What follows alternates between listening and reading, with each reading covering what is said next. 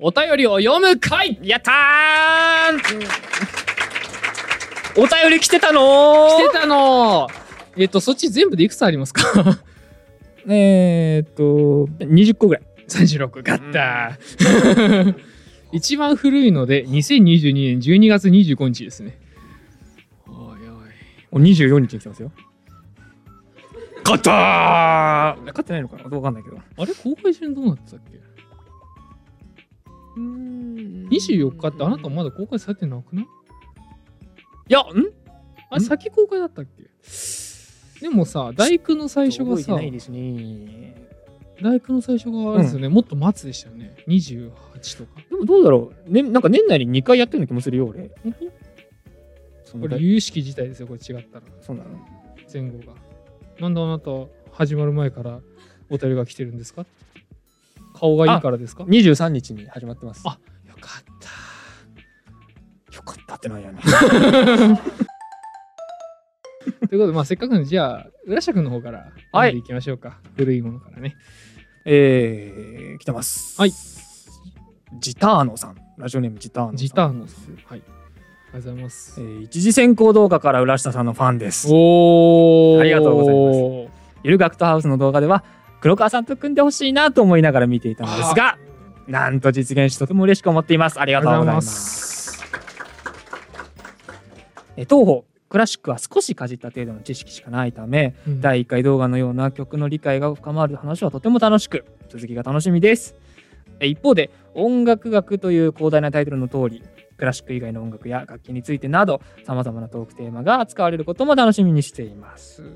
ゆる言語学チルドレンラジオで一番応援していますので無理なく楽しくラジオを続けていただければと思います。PS 黒川さんにギターを教えるプロジェクトとか実際に2人が楽しく音楽をしている姿も見てみたいはいなということですね。はいはいはいはいはい。まずはありがとうございます。す。いただいてありがとうございます。そうなんですよ。まああの音楽学っていうね、うん。名前にしたんですけど。うんまあやっぱり僕はどうしても自分の専門がてらこのクラシックが一番、あのやっぱり身近だし、う知識もあるし経験もあるしっていうところなんですけどでもやっぱりそれだけじゃあのなくて、まあ、今後も含めてあのいろんなジャンル自分も知っていきたいし、うん、っていう意味あの思いも込めて、まあ、ゆるまる学別に何でもよかったわけなんですけどもクラシック学とはせずに音楽学としているわけでしてまあそれにしてはクラシックばっかりなのなんちょっと、こんな基準に申し訳ないんですけどね始まった当初ね、うんポップスの話してとか、うんジャズの話してって言ったら、うん梅干しのみたいな顔してますよ。すごい嫌そうな顔っていうか。ポップスはまだねまだ理解はあるけどねジャズはまだねわかんないよわかんないただこの前ちょっと飛び出て、飛び出てないのかな？しあの昇華とか同様の話をやったしましたね。ね。うん、まだ公開されてまない。だ公開されてないですサポコミには出た？あれもまだ出てないか。まだかもしれない。そっか、俺らのはその1が出たぐらいだから。うん、まだかな。ですね。まうんだですね。はいはいはい。まあ、やっぱりクラシックだけじゃなくてね、うんいろんな話、まあ、楽器についての話とかはねちょこちょこやっぱりしていきたいと思うんですけど、ますね。ただねあの僕ねやっぱ感じてるのが、はいまあ、僕はやっぱりクラシックを専門でやってるから、うん身の回りにいる人はクラシックの人が多いしクラシックがまあ割かしこうなんて言うんでしょう普及してるじゃないですけど、うん。皆さんやってらっしゃるもんやってなくてもまあ聞いたりだとか、うん、覚えがあるのかなと思いきややっぱりあのいらっしゃる方いらっしゃる方あちょっと DTM はやったことあるんですけどみたいな。DTM ね。DTM って何ですか？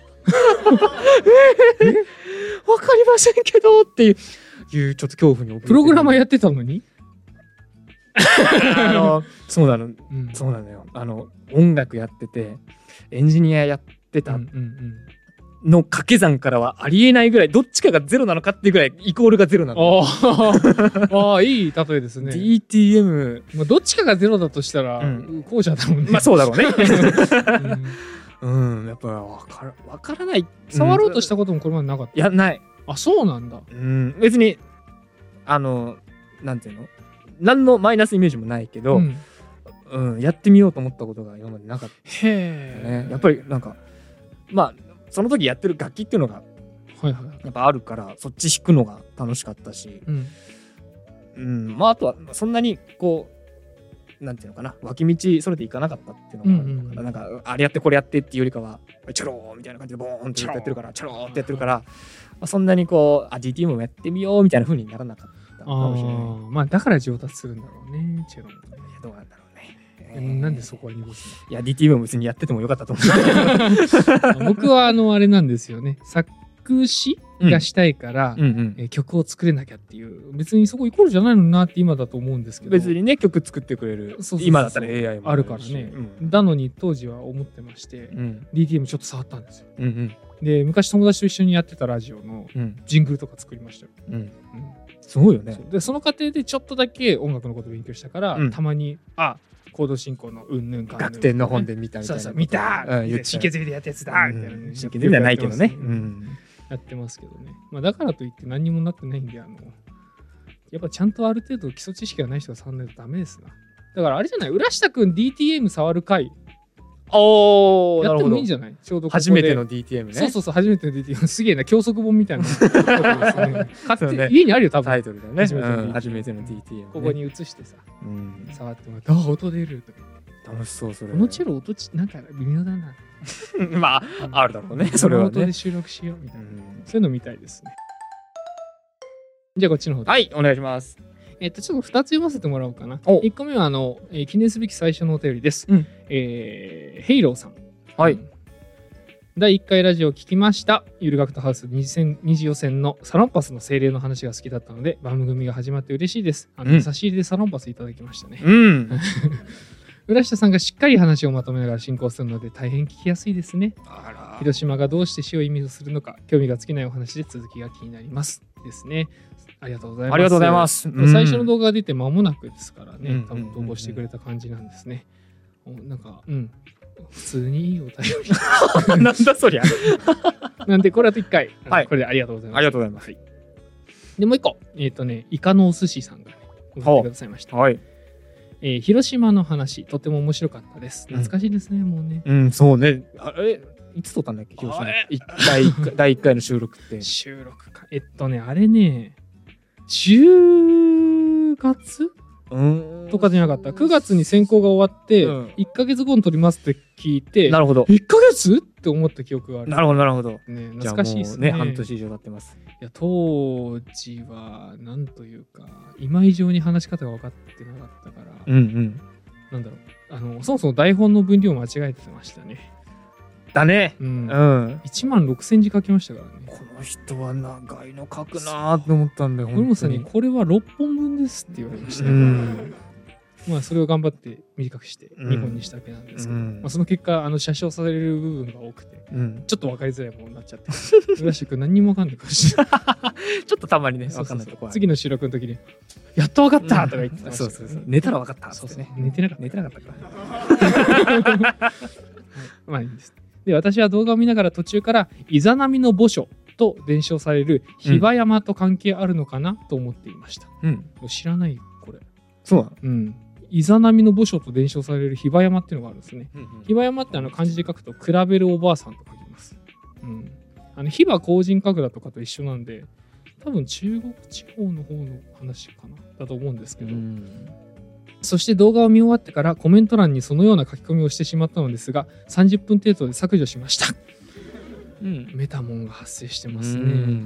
構わないのにね。うん原爆説について安易に話してしまうと、広島市の方を傷つけてしまいかねないわけですが、話しましたね、その方これと同じように、私のコメントで比婆山周辺の人を傷つけてしまうんじゃないかと不安になったからです。うん大丈夫だと思うけどなって僕は読みながら思ってたら、うん。まああの下の方では大丈夫かもしれないわって書いてあります。いやまあメビタも本当ぐるぐるしてるんでしょうね。そうでしょうねん。そうでしょうね。ずっとずっと考えてうんるんでしょう。実際にですねその比婆山のあるあ広島県です。ひも広島県小原市かな？は、うん。えー市のホームページで比婆山御陵について紹介していますし、高速道路を比婆イザナミ街道へーと命名するなど、むしろ比婆山とイザナミの伝承を積極的にアピールしているようこにもの街道の名前は本当もろだね。ね。うん。とはいえ、このような意味言葉の元ネタ扱いを安易にしてしまうことで気を悪くさせされる地元の方もいるんじゃないかと心配になってしまう気持ちもあります。黒川さんどう思われますか？大丈夫だと思います。まあでもあのね動画の中でもうんやっぱり民族学っていうのを扱う上での心がけみたいな話もしてたからね。そうなんです。よ、うん最近あの巷では宮本常一ブーム。うんあ,、りまして、うん。まあ、というのもその、えっと、在野の民族学者の畑中明宏さんという方がいらっしゃるんですが20世紀21世紀の民族学かな？っていう本を書かれたりとか災害民族学に詳しい方ですね。そのおじさまの書かれた本の中でかな？取り上げられたりえしている宮本常一なんですけど、ね、地球4周分歩いた男って言われてる人ですね、とにかくいろんな土地にフィールドワーク行ってで彼の書いた本がフィールドワークというか調査されるという迷惑って本も書かれてるんですよ。うんだからフィールドワークのそのひなんだろうこう調査インフォーマント調査対象にっていうのことをインフォーマントって言うんですけどインフォーマントに与えるその迷惑って常に民族学では課題になっていて結局信仰とか伝承とか、結構デリケートなものうんなんですよ。ね、さ皆さんもねなんとなくわかると思いますけどいつだって宗教とかそういうもので喧嘩になったりとかね回復会ってあるわけじゃないですか。そこを、あの民族学しばらく忘れていたというか無視していた時期があって。であとは考古学もですね、あの知ってる方は知ってると思いますけど北海道大学があのアイヌの方の墓を暴いて大問題になったことがありました。で当時の教授の中で唯一ねちゃんと謝れる人もいたんですがもうふんぞり返って学長なんかは謝りません。ね全然謝る気配もなく、まあ一時期話題になりましたけど、まあ研究と、ね、実際の人の心象って常にねこう戦うところにあるうんうんものでして、まあ、僕も今後もちょっと気をつけていくんですけど僕ねタブーって言葉があんまり好きじゃないんですよね。何でもかんでもその距離を置いてしまうってすごくこう思考放棄に近いものがあると感じていてちょっと探り探りですがそのうち差別の民族学もちゃんと扱っていきたいうんうんと思っております。はい。なんかちょっとすげえ重たい感じになっちゃったんで、あの、回しますね。あーラジオネーム。あヘイローさんこちらにも送っていただいております。おうおう、ヘイロさん。はい。はい。第1回ラジオ聞きました、うん。ゆっくりめの話し方だと思うのですが今そんなことないね、え 僕には聞き取りやすくちょうどよかったです、はい。一応知ってる題材だったんですが知ってることでもいいものはいいですね。うん。最後の展開は秀逸。鳥肌が立ち泣きそうになりましたあの YouTube の方のコメント欄の方多かったね、大工の回。涙が出ましたうん。本当にって 思った あのーそれが公開されてその後にゆる言語学ラジオ大忘年会っていうのが、うんイベントあのオフラインイベントがはいはい。ありましてその時にもあのお声掛けいただいた方々であのよかったですよかったですっていうのをすごかったよね。大工。て、うん出会い頭、大工。大工言われてましたもんね。うん大工大工よかった。大工まああの曲の力っていうのもね、うん。ありますけれども。やっぱ、うんうん。あれは最後のね演出がまあよかったよかったです、ね、でもあの演出考えついたのは浦下君ですからね。まあなんかああだろうなと思っうんうん。たな、あの時はね、うまい引きだったと思いますよ。でねあの、まあ、そうあの台本だうん。から初回の収録か、うん。もうあの1本2ヶ月。あるからあのずーっともうだから10月の収録に向けて9月の選考って1ヶ月間、あの台本を最初に作り上げてこれ読みながらニヤニヤニヤニヤしてこいいいねー。いいねーって言いながら時間を潰してたからその他の台本がねちょっと咲く時間が少なくなっちゃったんだけど。翌日までかかったからね。そうなんですよ。愚かですね。うん。愚かですね。そうだね。でもあれは本当によくできてて、結局ああいう会をやりたいからって言って私も真似してね、いうん。ろんなことやってみたりしたり。いうん。や、本当にね、お互いでね、あれこれやっていけてるのは本当にいいいいよね。いいサイクルだと思うんで。なんかやっぱり二人ともそのうん。その奥にある感動みたいなのがああ、ねそうだね。常にそう。うん常にそう。やっぱそういう風になりがちう。うんんなんかね、その、そう、文学的な楽しみ方をしている気がする。うんうん村下君も音楽を、僕は民族をだけど、うんうんやっぱストーリーでね、楽しんでるところがあるね。じゃあ僕ももう一個続けていいですか？もちろんもちろん。あラジオネームソニピョンさんチャンネル開設おめでとうございます。りがとうございます。最近音楽の楽しさとは何かというテーマで友人と話す機会がありました。ほうほう。どんな友人、えー価値観が違いすぎて互いに共感できる部分はほぼ見つけられませんでしたが、えー人生で初めて聞くような価値観にはとてもインパクトがあり非常に楽しい議論になりました、うん自分は趣味でギターを弾いたり DTM を入れたりしますがお まあ、あまりライブには行かず行っても腕を組んでじっくり鑑賞するタイプですはいはい一方で友人は音楽の知識については高校の授業止まりですがアイドルのライブでコールを入れて積極的に空間に参加することに人生を捧げる楽しみ方をしています。えー人口構成比でいうとおそらくどちらも確率5%ぐらいのまあまあレアタイプなので話が噛み合わないのも仕方ないかなと思います。浦下さん黒川さんは音楽のどういった要素をどう楽しんでおられますか？っていうお便りですね。なるほど。素晴らしい質問ですね。めちゃめちゃ話の種になると思うんですね。うん。どういった要素がまあでもちょっと僕さっきの収録でちょっとうん。お話しした部分もだいぶ重なるんですけど、僕はエネルギーですね。やっぱりオーケストラのエネルギー。エネルギッシュなところ。一番感じていて、はいはいはい。で僕はまあ自分でチェロを弾くっていうのもあるからうん。あのまあもちろん弾いたことある曲はそれを想像するしあのまあ自分のか体験を思い出すし弾いたことなかったとしてもやっぱりチェロの音ってずっと耳で追いかけていてこれだろうなと思いながらまあ他の弦楽器の音も聴いたりしてうん。ああこんだけ大変なことやってるんだっていうのを初めての曲でもやっぱりうん。思うわけでそのエネルギーみたいなものをこう頭の中でこう、まあ、自分が客席に座って絵でもいいし一緒に弾いている主観の絵でもいいけどもそれを常に感じて楽しんでいるような、なるほどね。プレイヤーとして。うん気がするうんうんあいいですね。うん。まあポップスだったらさっきの歌詞とかね、うんそういった部分もあるけどね。うんなるほどね。うん、私ね場面場面でね聴く曲が結構変わるんですよ。うん、場面。うん。あのね自分が今やってる行動特にうん。歩いてる時かな、うん、のテンポ感と曲がってるのが一番。わあわかる。一番動いてる時動いてる時に曲をよく聴くんですよ、じっとしてて曲聴いてることあんまりなく。てうんうんうん。風呂掃除している時のためのプレイリストとか。あります、えー。うん。YouTube の方に風呂掃除の時用とかね今度プレイリスト公開やろうか。恥ずかしい いや。いいや。まあ散歩の時用とか、うんうんまあいろいろあるんですけどななんかね体に馴染む曲を選択して選んでるから、ん体に馴染む曲が好きだし場面場面で好きな曲ってのは結構変わる、うんうんうん。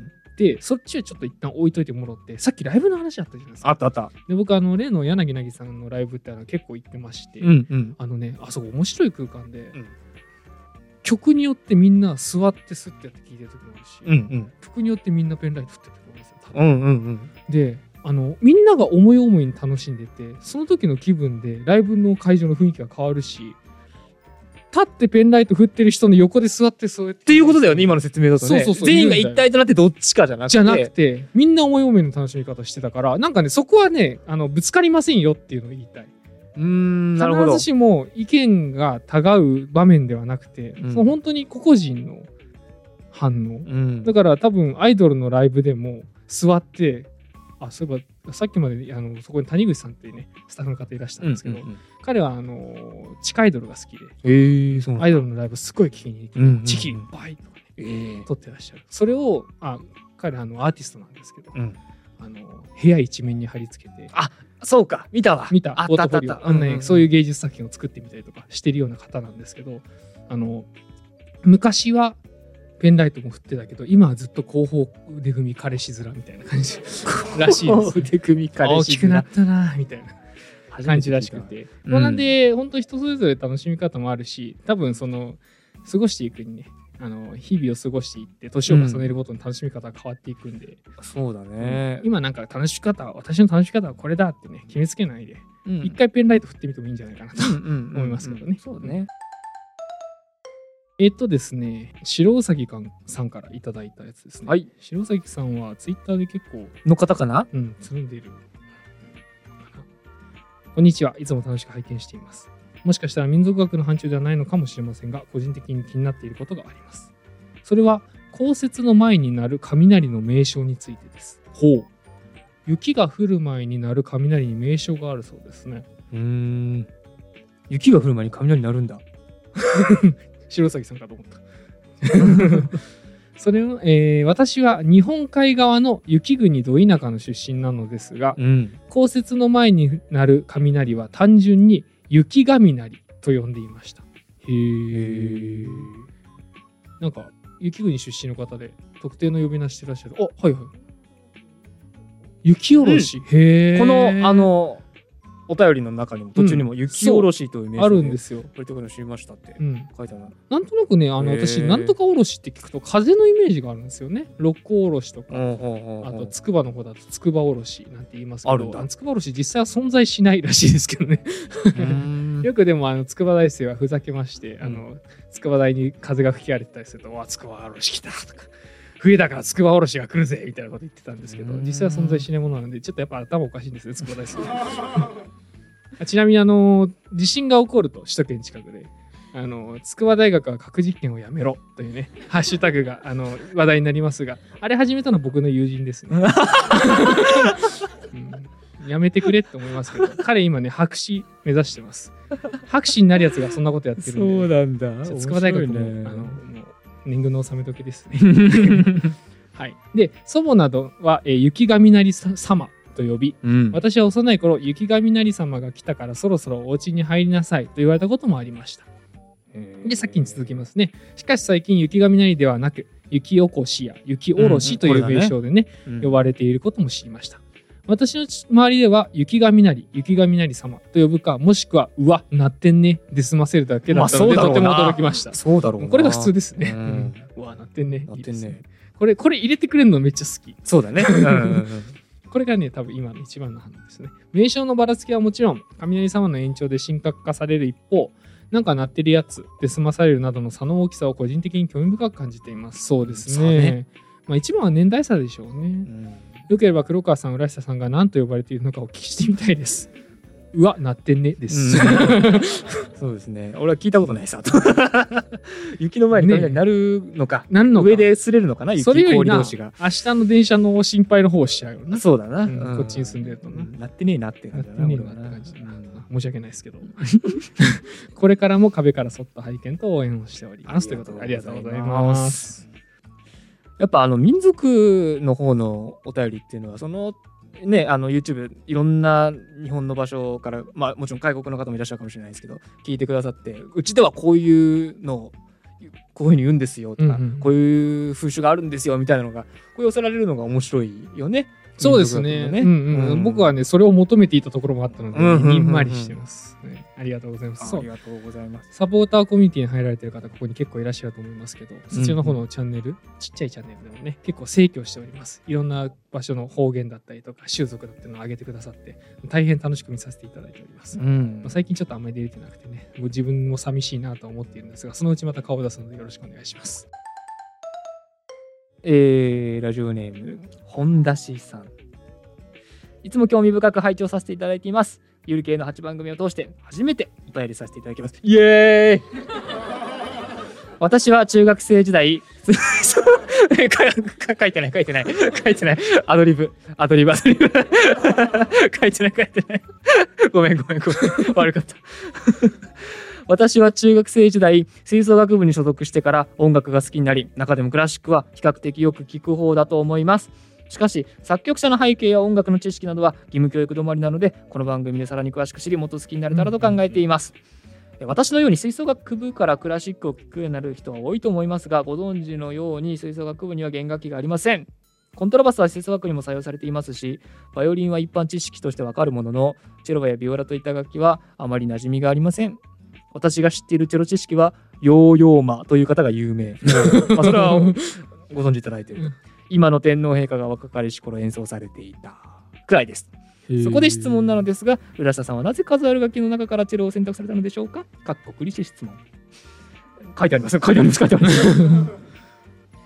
合宿でクラシック初心者に交響曲を勧めるならチャイコフスキー456番とおっしゃっていました。言ったんですよ。やっぱりね56番僕好きなんですよ。同じようにチェロの楽器を楽しむのにおすすめな楽曲があったら紹介してくださいこの番組のおかげで自分の中で何回目このクラシックブームが起こっていますこれからも黒川さんと共に楽しい番組作りを期待していますありがとうあございますまあ、チェロを選択したらもう完全にもうな一目惚れみたいなもんですね。ねあれが一番かっこいいと思いました。世界で一番かっこいい楽器です、うんあれが。言い切りますけどね。え認めないね。そうですね。チェロの楽器を楽しむのにおすすめな楽曲があったら紹介してくださいと。まあそうですね。うん、うん。それ知りたいですよ。これ、まあ、いろんなパターンが考えられるんですけど、はいはい。チェロの音だけ聞きたいってなったとしたら、うんうん。チェロ無伴奏組曲っていうのがやっぱりあるんでそうするともうチェロの音だけ。もうそれしか聞こえない。何伴奏組曲？チェロ無伴奏組曲です。無伴奏？伴奏がない。あーはいはいはい。あそういうのね。一番有名なのがバッハの曲で「へーダララララララあれがあの無伴奏組曲ですね。でもう少しいくと、うんじゃあ伴奏ありきで目立つので言ったらチェロソナタとうんチェロ協奏曲っていうタイトルがつく曲の種類があるわけですよ。まあ、ソナタっていうのはもう完全に演奏されるものっていうのでもううんチェロ曲っていう意味ぐらいに思っていただければいいですね出た。そなたの多義性ねそうそうそう、ソナタね。で、チェロ協奏曲、まあ、コンチェルトですね。ソリストがいて、後ろに伴奏のオーケストラがいてっていうスタイルですね。まあ、えっ、と、ただ、チェロの楽器を楽しむのにおすすめな楽曲ってなると、どっちかっていうと、協奏曲の方ですね。ほううん。あの、どっちもその、チェロとピアノ、まあ、チェロとオーケストラバックっていうような感じで、似てはいるように思うんですけども、うんチェロソナタっていうと、どっちかっていうと、チェロとピアノが、こう、1対1で対話して1個の曲みたいなうんうん。イメージなんですよ。かっこよさそうだけど。うん、まあ、それはいい曲も多いし、うん、それはそれでいいんだけれど、チェロが主役です。チェロの音聞いてくださいっていうような曲はやっぱり競争曲の方がうん。そっちの色が強くって、チェロソロがメインで派手にそう聴かせる部分があって、で、オーケストラがバーンとあの間を埋めるみたいなところで、チェロの楽器の音を楽しむんだったら、コンチェルトの方がいいかなと思ったり、なるほどね。僕はしていますね。ね。君チェロ競争曲やりたいんじゃないの？センターで。えー、これはねお、君がさっきね、浦下くん、ちょっとごめんね、今言っちゃうけど、オーケストラやるんですよって僕の告知会を台無しにしてくれたんですけど、え やりましたね、ええええまあ、改めて、それはね、あのどっかでうん告知会を取らせていただいと思います一遍皆さん忘れていただいてそうですね。うんまあ、公開はされてると思いますけどね。うんあのーその初回の演奏会のプログラムにうん僕のチェロコンチェルトを入れました。うんだからコンチェルト弾きます。やるんですねやります。うん、これはもう、やります。えっ、と、エルガーのチェロコンチェルトっていうのを、ね、弾きたいと思います。まあ、あの、チェロコンチェルトで一番有名なので言うと、やっぱりドボルザークになってしまうとは思うんですけれども、エルガーもまあ、かっこいい曲なので、まあ、あの、ぜひまた、あの、改めて告知させていただきますけれども、ちょっと頭の片隅に置いといていただければなと思いますね。はいはい。おすすめです。言葉のあややさん。いいですね。いいですね。いいラジオネームです、ラジオネームってさ、こうじゃなきゃ。なんか、そのクスッとくる、クスッとくるとかさ、いいよね。そういうのね。素振りをする素振りとかね。あ、いいですね。方言の話をされていたのでそれを書きます。Google 翻訳かな？方言の話をされていたのでそれを書きます。いやいやいや、大丈夫そう、まあ、まあ、全然それは。引っ越した先の方言を聞きたいときはほにゃららに行けば面白いという話です。おこれね今ほにゃららって言ったんですけどあえてクイズ形式にしました言葉のあややさんが教えてくれました。引っ越した先の方言を聞きたいときはどこに行ったらよろしいでしょうか？皆さんちょっと考えてみてください。どこ行ったらいいと思いますか、ん。はい。あー銭湯ね。銭湯もね大いにありだと思いますけど引っ越した先の銭湯に行く勇気がちょっとしばらく湧かない気がするな。またあのね堀本さんみたいに兄ちゃん話しかけんなよって言われたら怖いですからねあと僕北海道旅行行った時にねびっくりしたんですよね。市民の銭湯行ったらね、うん。あのねそこにいる人のね8割がねモンモンついてる金だ。べ ゃたまらんかなそれそうだからね現地のね銭湯行くとちょっと恐怖体験もしちゃうかもしれない。そうね。ちょっとちょっと怖い馴ね。染んでから。他なんか？はい。ファミレス。あーなるほどねあーそうか。確かに田舎のファミレスはでかい声で喋ってる人が多いですね。確かに確かに。ねここで紹介していただいているのは市役所銀行郵便局に行けばいいっていうことですね。これどうしても僕たち行くじゃないですか。引っ越した先だと。だからちょうどいいんでしょうね。これは実家に帰省した時に感じたことなんですが、〇〇の対応をしますので、あちらの椅子に座ってマットになってください。と、郵便局で言われた時に、確かにほぼ市内の人しか来ないからそれでいいのかと気づきましたと。ね、対応はかしこまってるけど言葉遣いは方言バリバリというギャップが面白いです。確かに。確かに。あの、あれだよね。全部方言だとさ、理解できないから、うんうんちょっとその案内のために標準語が入ってると、うん方言が際立って見えるんだね、多分ね、そうだね、うんこれファミレス行くと分かんないからね、多分ね。うん。そうか。でかい声でおばちゃんが、あははははとか言いながら喋ってるわけですから。ね。そもそも何言ってるか分かんないってことになるだろううんこれは確かになるほど市役所行ったらよろしいかないますね。あと俺方言についてなんだけどさ、大学ってやっぱり中学高校と違っていろんなところから来る人がいてはいはい。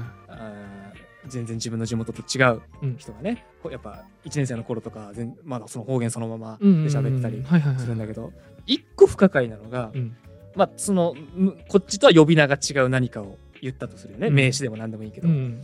なんとかって言いました。それって何？って僕が言うわけですよ、聞いたことがないから、はいはいはいそうするとそれって何のことだよってあの、まあ、僕らが分かる言葉でうん。置き換えて言ってくれるわけですよ。えーこれ方言じゃないと思ってた。嘘だろ？絶対。だってそれって何のこと？こうだよ。じゃあそれじゃん。標準語っていう厳しいね。なんかそれすごい違和感がああでもあんまりそのケースない気がするな。その人変わってるんあそのじゃないかな。もしれない、ね、なんか、うんうん。なんか説明してって言われて、うんって顔されることの方が多い気がする。そうかで、その上で、あ、うん当たり前の言葉じゃなかったんだっていうふうに言われることの方が多い気がするね。うんあの方言でいじるのってどこまで許されるのかっていうのが僕ずっと気になってて、うんまあ、方言好きなんですよ。民族学やってるし。でもうその、あの、堀本さんが結構ね、トキントキンいじりとかするわけあですで僕はあの、ルーツが愛知県半田市ってところにありまして、うんうんここはあの、あれですね、新見南吉が生まれたところですね。なんで、ひいおじいちゃんおばあちゃんのお墓の隣に新見南吉のお墓があります。うん そう、あ、あそこね、あの、えっと、ゴンギツネの里っていうのがありまして、うんうん大変いいところなので皆さん行ってみてください。で、ちょっと車飛ばして、美浜なんか行くとね、エビせんべいがあったりしてね、うん。ちょっと行くと常滑があったりしてね、うん。陶器売れたりしてね、ああ、いいところだ。はいはいはい。で、あのー何の話だっけ？方言。方言か。あ、そうそうそうそう。で、その、チタ弁っていうのが僕結構混じってるんですよ。うん。で、今日、浦下君と話して下るから。弁って、どういうえっとね、何々しとる、なっとるとか、偉いいも言いますね。しんどいこと偉いって言いますし。で、おおむね西の鉛があるんでう、ん。尻上がりになってね、うんうんうん。する感じなんですけど、ここのとこそのお客さんで大阪だの、福岡だの、うん。西の方からいらっしゃる方が多くて、うんうんこの間のここでの堀本さんとの公開収録の時なんかほとんど尻上がりになってたね、イントネーションがね。あそう。ん、うでもね、ああいう時の方が生き生きして喋れるんですよ。ほなんかね、標準語って押し殺されてる感じがして、窮屈な感じがするんですね。そうなんだ。うん、だからね、まあ、あれ、何の話をしたかったのか忘れたんですけど、方言っていいなって話です。あそうですか。は いいきますね。はいはい。これまた面白いですよ。ラジオネームホルン吹きの吉祥さん。ホルン吹かれてらっしゃるんでしょうね。えーゆる音楽学ラジオ。あの半角カタカナでガクガクと書いてくださっています、えー楽しく聞かせていただいております音楽学とは少し離れてしまうかもしれませんが気になることがあります。はいはい。私は DTM 等の電子音楽も増えてきている中コンサートホール等で聴くクラシックいわゆる生演奏を聴くのが好きです。浦下君よりじゃないですか。生演奏特有のダイナミックさ音圧空気感を摂取するためにコンサートへ出向いています。もうあの同文でもう一緒です僕も。打ち込みの音楽にはない本物の音を楽しんでいると私は思っていますところでクラシック音楽とはいかに楽譜通りに演奏するかを求められる音楽であると認識しています。ここまで打ち込みよりも生演奏の方が価値があると力弁してきましたが仮に電子音楽の音源の質が生演奏とほとんど同じまで進歩した場合楽譜に忠実に一つの間違いもなく演奏してくれる電子音楽の方がクラシック曲を演奏するのには優れているのではないでしょうか。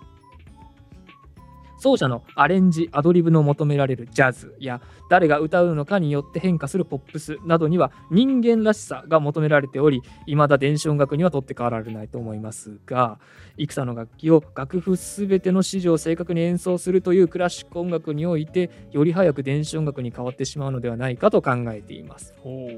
もちろんクラシックの中にも競争曲などソリストの独創性が求められる曲も多くありますので一概には言えませんが仮に完璧に生演奏と同じ音が出せる音源が出現した場合生演奏と打ち込み演奏の違いは何があるのでしょうか？音楽オタクの意見をお聞かせください。難しい。でもすごいいい。いい。本質に迫ったあれじゃないですか。ですうんうんね、質問ですね。いいですね。